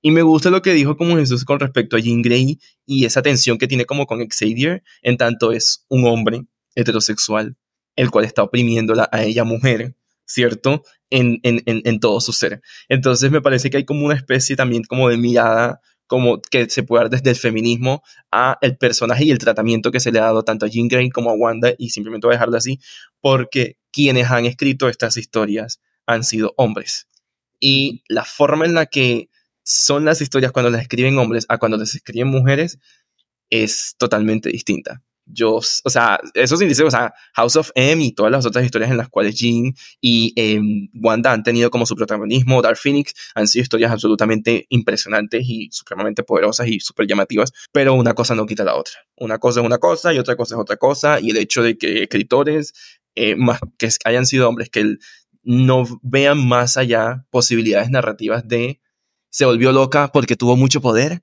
es como tan, come on, o sea, por favor, o sea, trabajen como que un poquito más. Y a día de hoy sí se están dando esas historias. Jean Grey es hoy uno de los personajes más prominentes, poderosos y estables, tanto física como emocional y económicamente en, en los cómics. Y we love to see it. Y Wanda también. Entonces es como y quienes nos han escrito son mujeres. O sea, no en balde habla uno como de la representación y no en balde habla uno de darle chance a personajes que realmente tengan estas vivencias para que vean ustedes como la calidad de, de historias que van a darse simplemente para dejarlo aquí por, digamos, como por sentado, Chris Claremont era, e, es, un, es, inmigrante. Cuando llegó a Estados Unidos, él viene, digamos, como que de, no, es de Estados Unidos, obviamente, todo, digamos, como que su infancia y todo como el señalamiento que él vivió lo llevó a escribir todo lo que pues ya hemos hablado en este podcast y lo mucho que catapultó la historia de estos personajes. Entonces eso es lo chévere que cuando le das la voz a quien realmente tiene esas vivencias, o sea, algo auténtico nace de ahí, es como lo que quiero como decir. Y ya podemos pasar a otros personajes. Entonces yo, que son uno de los que como que ya había hablado y un poco al inicio, y es Storm, que es, digamos, de mis personajes favoritos del el mundo mundial. Yo la amo demasiado. En principio, por Hal Berry, yo amo a Hal Berry, que es la que interpreta en las películas a Storm. Sí, fue una diosa. Excepto en Gatúbela. No, pero en X-Men fue una diosa. Ah, no, en X-Men sí, pero es que en Gatúbela no. No, en Gatúbela sí, ¿cómo que no? O sea, tú no, te recuerdas ella moviendo como ese látigo y esa escena final. O sea, personalmente yo soy defensor de Gatúbela. A mí me encantó esa película. Exactamente. O sea, yo lo veo más como por eso, realmente. Sí, no, no, estéticamente ella se veía súper cool, pero la peli, pues. Ah, no, o sea, mira, el, plot de la, de la película, de eso sí podemos discutir, pero estéticamente Yes, Queen, yes, girl. We love to see it. Pero pues Storm a mí me encanta demasiado. Eh, un poco, digamos, cuando conoces la historia del personaje y todo como el, el, el background de abuso que ella tuvo que vivir, eh, es bastante fuerte. O sea, realmente la forma en la que también, ah, pobrecita, ella también fue maltratada por Charles Xavier. Porque. Va a haber un grupo de apoyo de maltratados por Charles Xavier. Eh, los sobrevivientes de Charles. Por favor, o sea, hágame el berraco favor. Marica, pasa es que la historia de ella es que es un poco también este hombre blanco colonizador, de creer que hombre blanco puede salvar a, eh, a estas, entre comillas, gigantescas eh, razas inferiores. Entonces, obviamente, em, un poco la historia es que ella cuando está joven, en su adolescencia, empieza a desarrollar sus poderes y obviamente cuando empieza a desarrollar sus poderes, pues no los controla y de, esa, de lo, que ocurre es que ese evento sea como una noticia a nivel internacional y entonces va Charles Xavier con sus hijos mutantes y los va a blanco. Exactamente, entonces el blanco desde América llega a África a decirle, mira, venite con nosotros porque nosotros somos tu familia, eh, nosotros somos los que te podemos cuidar, no sé qué, y está un poco como esta temática como de la invasión y de la colonización de no solamente el cuerpo, sino también del pensamiento de ella, porque pues se la lleva y dice, oh, realmente sí es esta la persona que me puede como entender y comprender y sacar de aquí, de mi tierra, de mi lugar, digamos como de nacimiento, hacia otro espacio.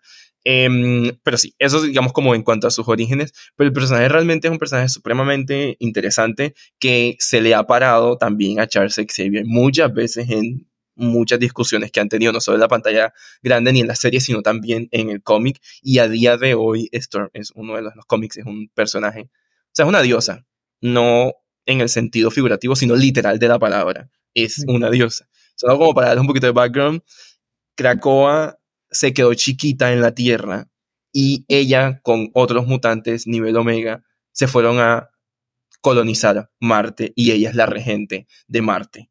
Y eso simplemente para decir que es realmente poderosa. Y no solamente eso, sino que ella es como representante de Araco, que es como la nación que, el planeta en que terraformaron, ante, digamos, como un consejo galáctico intergaláctico, de alguna manera. O sea, realmente el personaje lo están llevando a niveles muy, muy, muy impresionantes. No solo... literalmente Jazz Queen. Pero es que ella es súper líder, eso es lo que más me gustaba. Ella siempre, en todas las representaciones, por más por debajo que muchas veces haya sido en muchas representaciones, principalmente en el cine, siempre era la líder, más líder incluso que Xavier, pues ella era la profesora además, ella era la, o sea, ella era la super líder. Mentora de muchos. Sí, sí, sí, realmente. Entonces, este personaje para mí, a mí me ha encantado desde siempre y lo que están haciendo hoy día con ella, amamos ver. Un poco, obviamente, lo que le hice al inicio, como que yo sentía como que podían hacer más con ella, como que el poder de ella para mucho más, pero pues, Brian Singer, come on, o sea, no iba a dar más para ahí. Entonces, sí, eh, simplemente también para decir, obviamente, acá, pues, que representa también ella eh, esta, bueno, sí y no. Y aquí es donde empieza como la metáfora a quedarse corta. Porque con Storm, obviamente ella es un personaje negro, es decir, es negra, es, afro, eh, pero queda, digamos, como corto el hecho de hacer una metáfora de la lucha por los derechos civiles, cuando realmente no necesariamente, no necesita ser una metáfora, tiene que ser algo explícito. El hecho de de, la lucha por los derechos civiles.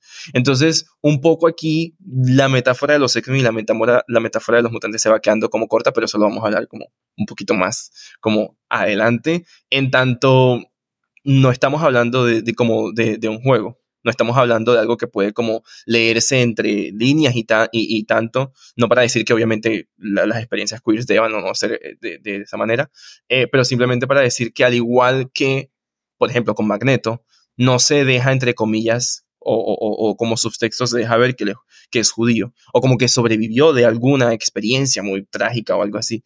Se dice en el texto y se dice explícitamente. Lo mismo debería pasar con personajes como Storm, como con todo ese background de, de ella.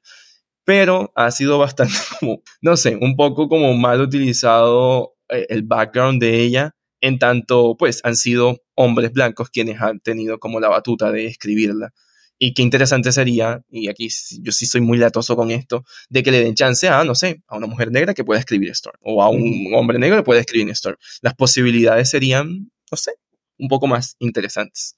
No sé si tienen algo para decir con respecto a Storm, o pasamos como a Nightcrawler y a Northstar. No, solamente diremos que we stand our queen, eh, y ya, continúo. We stand our queen. Eh, creo que ya habíamos hablado un poquito como de, Night, de Nightcrawler, y a mí quisiera decir que me impactó mucho cuando en la serie animada, la primera vez como que se ve a Nightcrawler es que lo están persiguiendo en una iglesia y que lo están persiguiendo un grupo pues de fundamentalistas religiosos con antorchas y como con palos y bueno todo esto. Y obviamente es Xavier quien lo, lo salva porque pues ajá. Eh, pero a mí esa, esa imagen a mí realmente como que me impactó full en, digamos, como en mi adolescencia, porque pues yo fui criado en, en, un hogar cristiano y la forma en la que sí se daban como muchos discursos me llevaban a mí a pensar como que, parce, esto se puede poner como esto me puede en un momento. Exactamente, exactamente. Y sé que para muchas personas el personaje de Nightcrawler puede como tener eso, porque entre otras él es bastante católico y es bastante creyente. Y el hecho de que él sea él o no mutante no le ha quitado como su fe, lo cual me parece absolutamente interesante e impresionante. O sea, como que se mantenga en eso.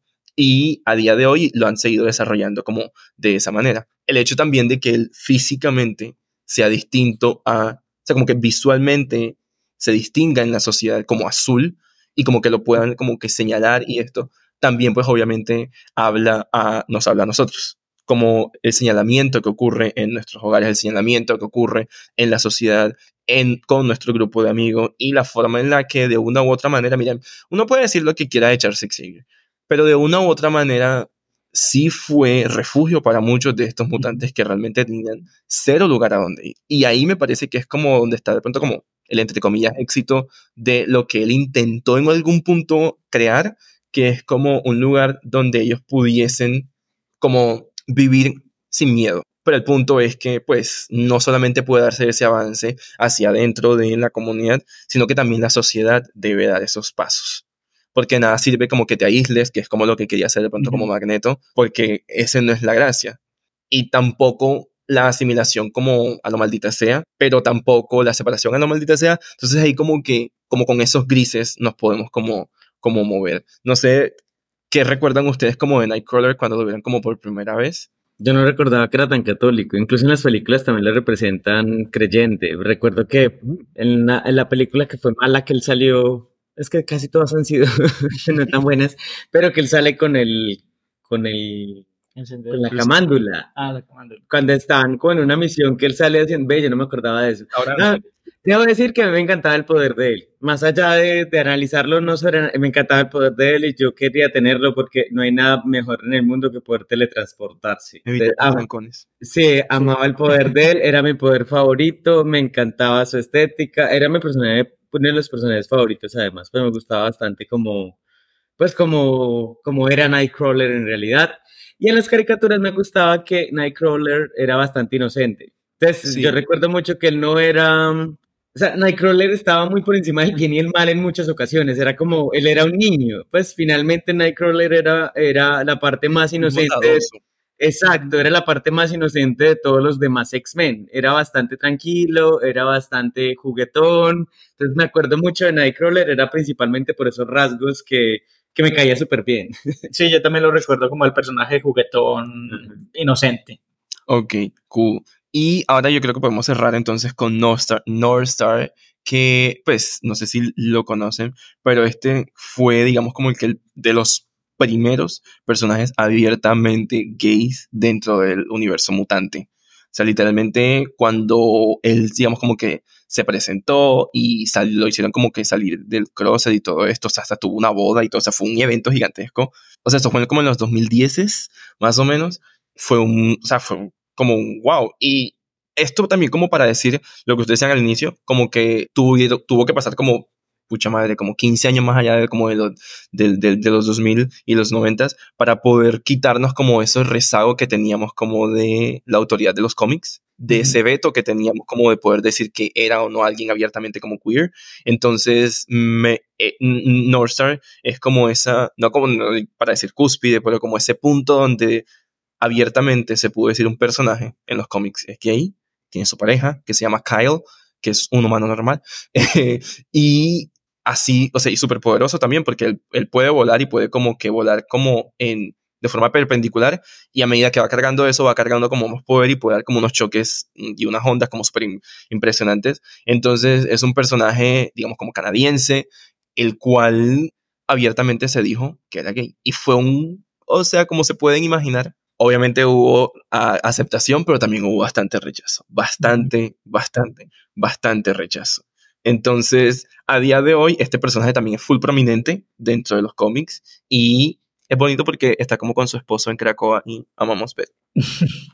Sí, me parece interesante lo que mencionas de cuánto se demoró en que el código dejó de usarse y que empezamos a ver estas representaciones que yo creo que en los cómics, por todo lo que nos has contado, el como la muerte del código ha sido mucho más acelerada de lo que ha sido, por ejemplo, en otros medios audiovisuales como la televisión, el cine, que digamos que en el cine el código Hayes dejó de usarse en los 60 y digamos que hoy todavía vemos mucha pacatería en muchas de las producciones y en muchas de las representaciones y, e historias. Y en los cómics veo que es mucho más atrevida y más explícitas las, las cosas. Ya no es tanto alegoría, ya no es tanto subtexto, que me parece genial. Pues creo que deberíamos empezar a leer cómics eh, Por favor. Pero sí me parece muy interesante esto y quisiera también como que nos contaras un poquito del contexto de, del Comic Book Authority, que creo que también surge un poco como autocensura, o sea, no es una censura impuesta por un ente externo, sino que es como las mismas compañías que publican son las que ponen estas reglas, digamos, como, para que no vengan a demandarnos o ponernos una sanción al gobierno, nosotros mismos nos vamos a autocensurar, que fue lo mismo que pasó con el juego Hayes en el cine, es exactamente la misma historia, que me parece muy triste, es como, ah, eh, no podemos cambiar la sociedad, entonces mejor no digamos las cosas como son. Sí, total. Digamos, la autoridad de los cómics surge un poco porque, pues, en principio, los cómics, cuando, digamos, como que salieron, y quiero enfocarme solamente como de Marvel, em, eran un poquito como violentos, ¿no? Entonces, la forma en la que estaban hablando de como ciertos problemas del, sociales, por ejemplo, por ejemplo, el personaje de Capitán América.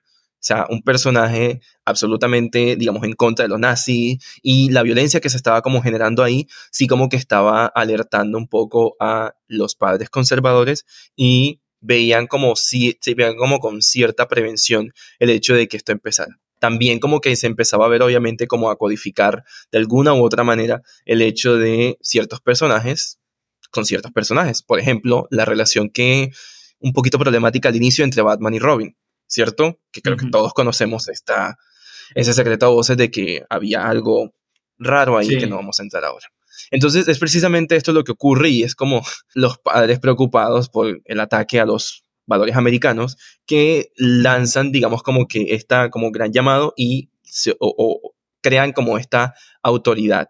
Y lo que ocurre es que todo cómic antes de salir como de, de, ser impreso en masa tenía que ser digamos, como que revisado por esta autoridad para ver que cumpliesen como ciertos códigos eh, o ciertas normas de, de, violencia, de que no fuesen a presentar como personajes gays o algo así, de, de, incluso el lenguaje, de que no se dijeran X o Y palabras, eh, y que no se tocaran X o Y, no sé, tópicos, no sé, el comunismo, algo así, y eso es lo que ocurre. Es decir, tratar de mantener y de mantener como la compostura dentro del medio de los cómics. Y eso es lo que ocurre. Entonces, obviamente, para poder vender, porque quienes eran las audiencias, básicamente, eh, chicos, adolescentes.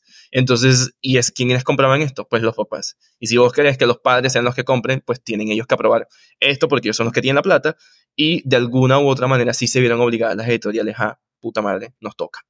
Entonces es de ahí donde eso como que surge, de esa fue la manera en la que se dio como la censura y entonces empezó obviamente el queer coding a como digamos como que inmiscuirse dentro de estas historias y es lo que nosotros pues hemos hablado largo y tendido durante este episodio. Es como un momento bastante oscuro para los cómics, pero eso simplemente es para decir que el día, a día de hoy, cuando X o Y personaje, digamos, como que se, se diga que es trans, se diga que es gay, se diga que es eh, lesbiana, se diga que es eh, de género fluido, es porque e, existió una lucha larguísima. Estamos hablando desde que esa vaina empezó como desde los años 60, 70, o sea, es una lucha larguísima para poder llegar nosotros aquí a estar hablando abiertamente de todo esto que estamos hablando. Y miren que empezamos hablando como de una metáfora, no abiertamente de cómo son. A día de hoy sí, hoy tenemos todos los personajes que queramos y como yo les dije, en los X-Men todo el mundo coge con todo el mundo, es canon literalmente, pero es, ha sido un largo camino, ha sido un largo camino y pues nada, amamos la maricada.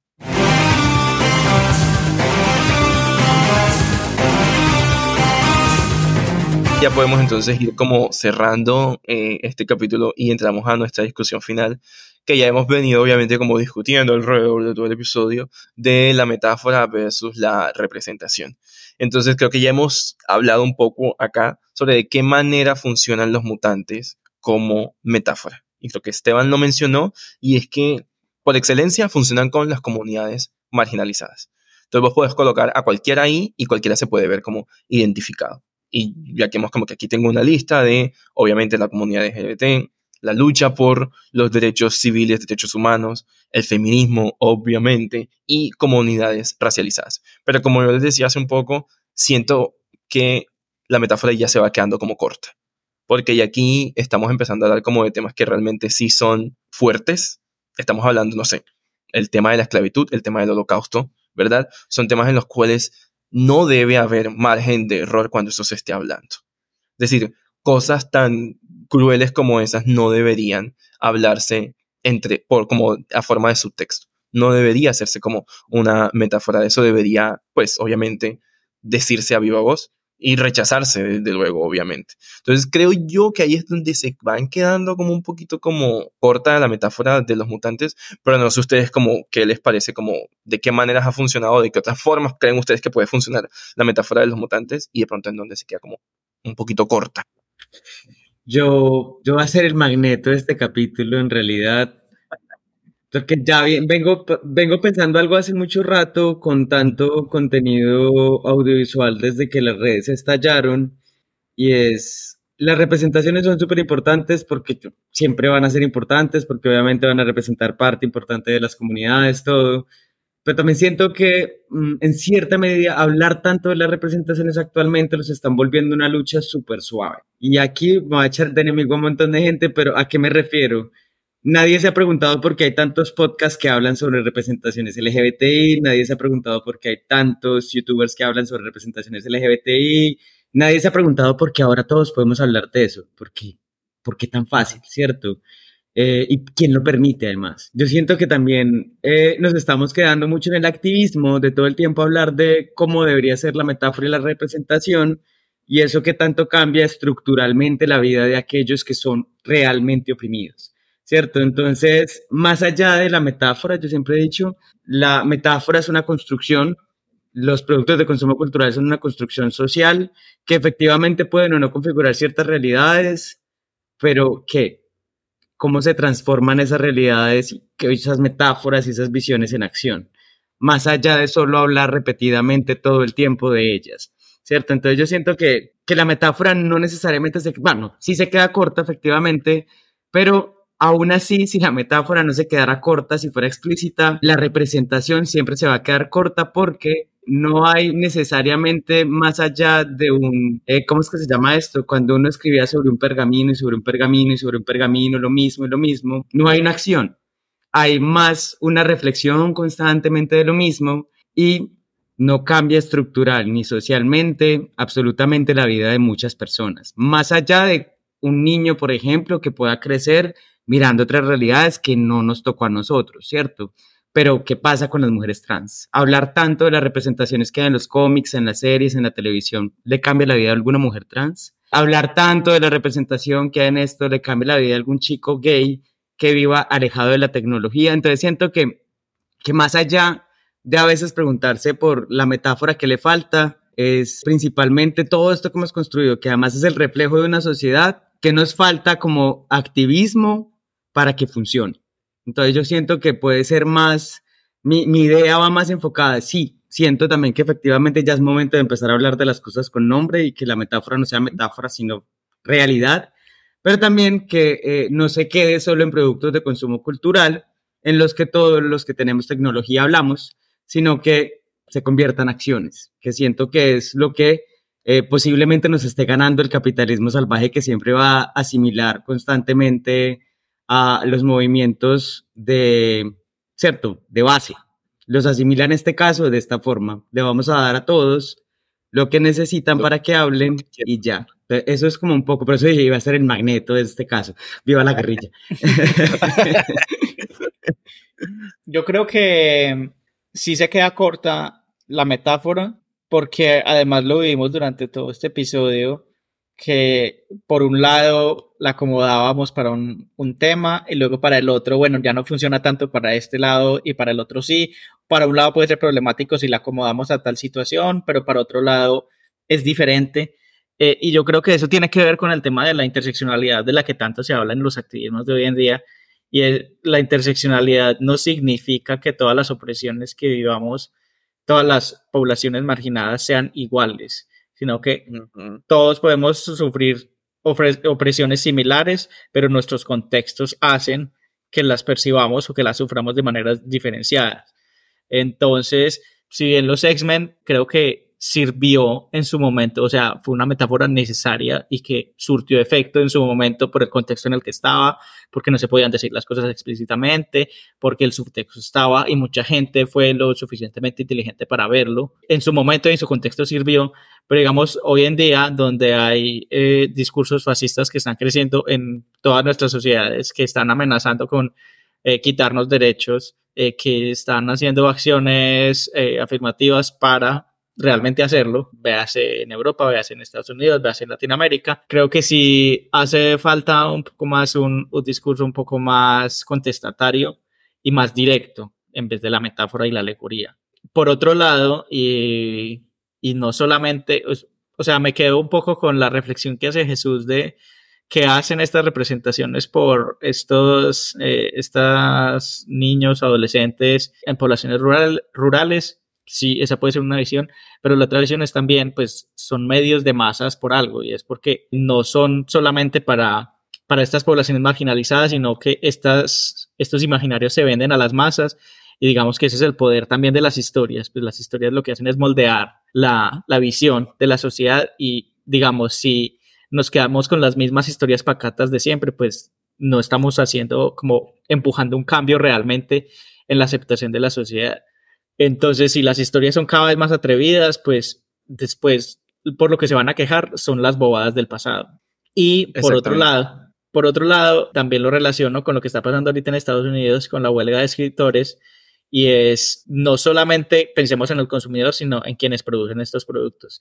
Entonces, por ejemplo, lo que tú decías, ¿por qué no darle la oportunidad a escritores, dibujantes, tantos eh, creativos y creativas de diferentes minorías que deben tener un montón de ideas e historias para contar diferentes a la misma del héroe Salvador Blanco que hemos escuchado y visto en todos los medios posibles. Eso no solamente nos va a dar mejores historias para disfrutar, pues porque también es el valor del entretenimiento el que está ahí, sino abrirnos la posibilidad a ver otras realidades diferentes y ahorita con el tema de las inteligencias artificiales que van a crear historias genéricas para nichos, entonces, que si tú eres LGBTQ, te van a gustar estas comedias románticas dirigidas a adolescentes en colegios en, no sé dónde, pero si tú eres un conservador de no sé dónde, te van a interesar estas historias. Y yo creo que lo que debemos apuntar no es a esa eh, como economía de nichos, sino algo más contestatario que le pueda hablar a más a masas más grandes. No sé si me hice entender. Totalmente. Muy de acuerdo con lo que ambos acaban de, decir acá. Gracias, Charles. Gracias, Magneto. me, gustó muchísimo lo, que dije. Te acaba de insultar, te dijo Charles, además. un, poco, un poco, sí, tienen un poco como, como eso, mira.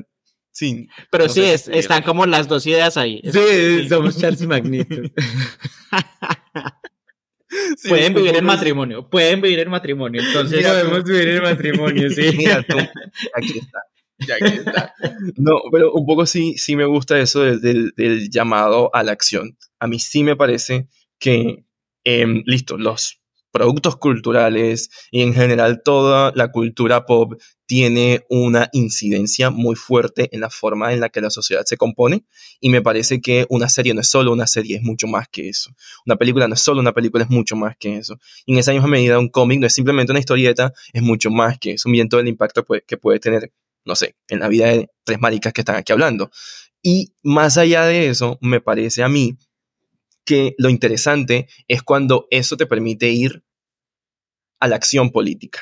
Obviamente eso sale del contexto de todos nosotros quienes estamos aquí, pero me parece que el hecho de que se den en los, digamos como que, y se vea en, en, la cultura pop, series, películas, videojuegos, etc., etc., etc., cómics, poco a poco va como, como haciendo la idea un poco más, la palabra es normalizar, ¿ok? Un poco como que va normalizando aquello que en otro tiempo era objeto de odio, un poco va normalizando y va mostrándote de que se puede, ¿Por qué odiar la diferencia?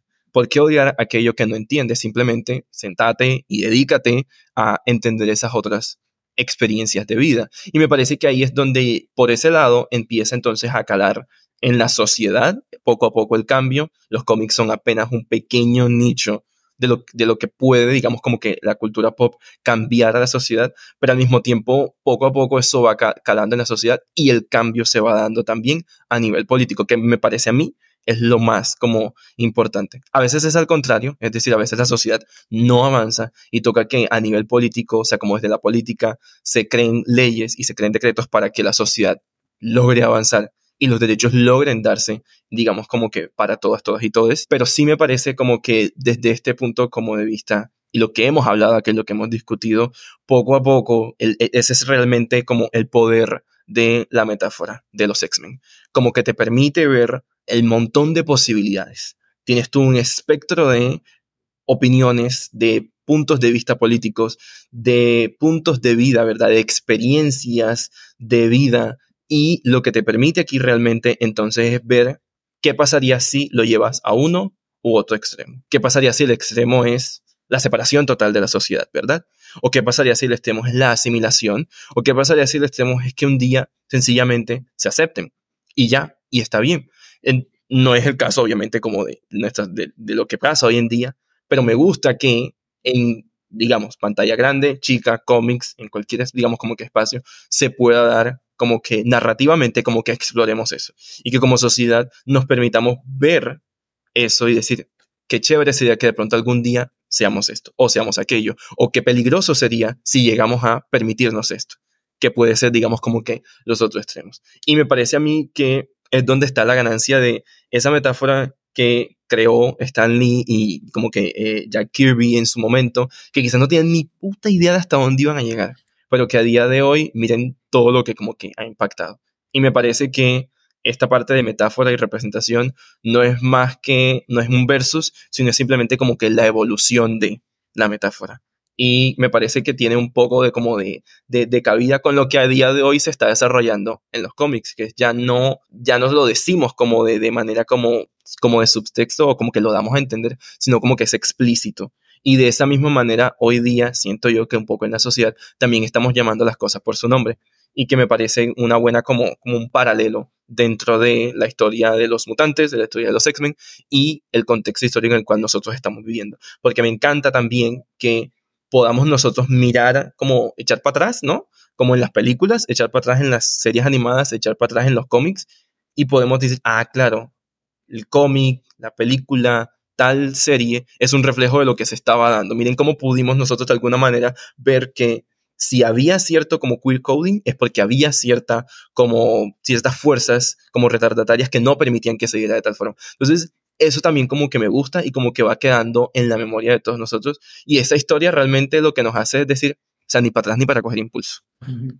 Sí, y lo que tú mencionas de, ya como para ir cerrando, de que se iban a imaginar ellos cuando crearon estos personajes y estas historias, las metáforas a las que se les iría a aplicar y todas las lecturas que se les podría dar, es realmente eso, pues es que las obras de arte, cuando sus autores las sueltan, pues dejan de pertenecerles. Eh, y también es como, sí, mucha gente puede estar sobreleyendo y, y como nosotros hemos hecho acá, estirar demasiado la banda y tratando de, tratando de imponerle una lectura un poco amañada, pero pues realmente esas son las obras, pues cada quien las interpreta dependiendo de su visión y de su contexto.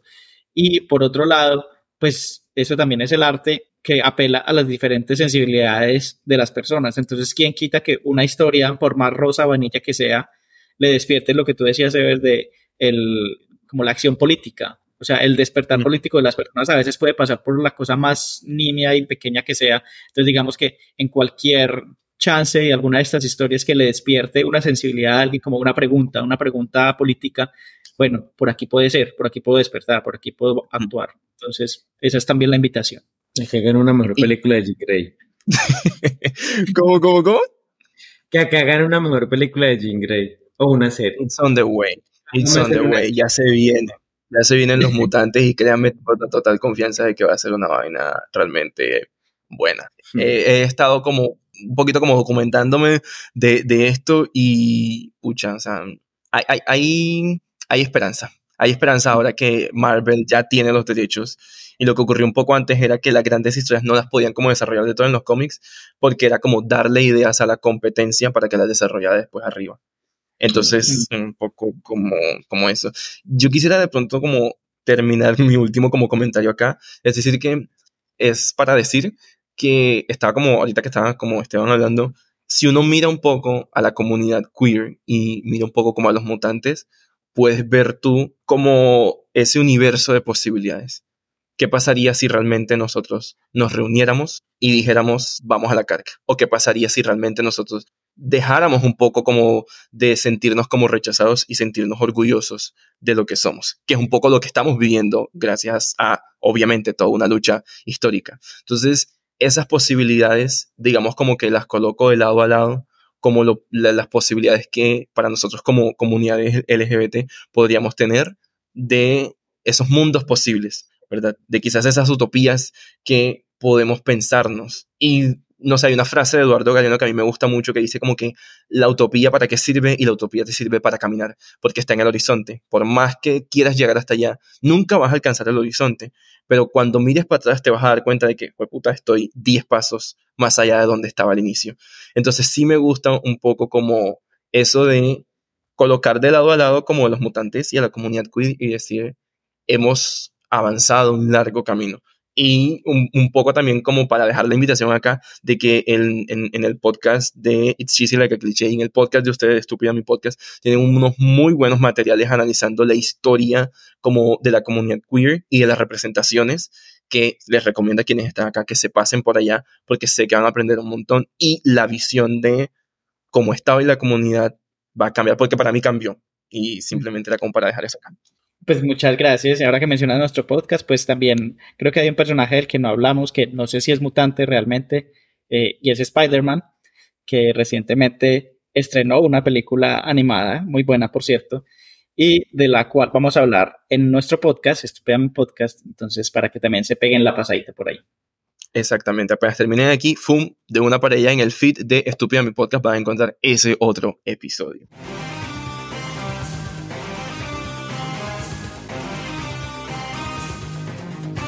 Y hemos llegado a un nuevo final en Let's Fucking Go. Muchísimas gracias por tu escucha y ya que estás acá te quiero pedir dos favores. El primero es que donde sea que estés escuchando este podcast me dejes cinco estrellas, obviamente.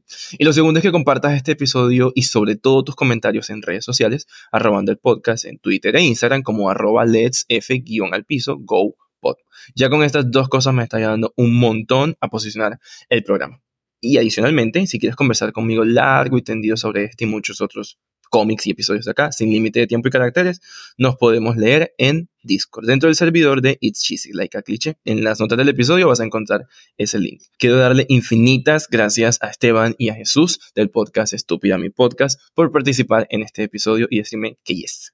Muchísimas, muchísimas gracias. No, pues muchas gracias a ti y a Daily y al equipo productor de Cheesy, ya debería llamarse Cheesy Producciones, eh, por nuestra segunda colaboración con, con, un equipo tan bonito. estamos muy contentos de haber podido participar. Creo que salió mucho mejor de lo que pensaba. Pensé que no íbamos a poder hablar de muchas cosas. Y bueno, no, nos pueden encontrar en todas las plataformas de podcasting como Estupia Mi Podcast.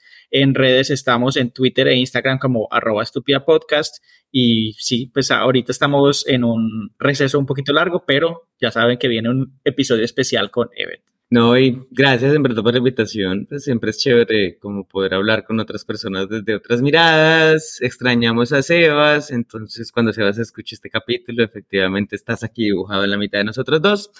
Eh... Mientras está disfrutando placenteramente. allá en Italia, sí. no mentiras, muchas gracias en verdad, pues por invitarnos y por la calidez siempre. Eso es algo que se agradece bastante todo el tiempo. Muchísimas, muchísimas gracias a ustedes. Let's Fucking Go cuenta con la ayuda en preproducción de It's Cheesy Like a Cliché. La producción e investigación estuvo a cargo de quienes habla, Ever Fuentes, en compañía de Esteban Alarcón y Jesús de Alarcón Ortiz del podcast Estúpida Mi Podcast. La edición de audio final estuvo a cargo de Daily Palma. Tú y yo nos encontramos en un mes, mientras tanto a leer cómics que quizás tu favorito está a la vuelta de la esquina. Tchau! Bye.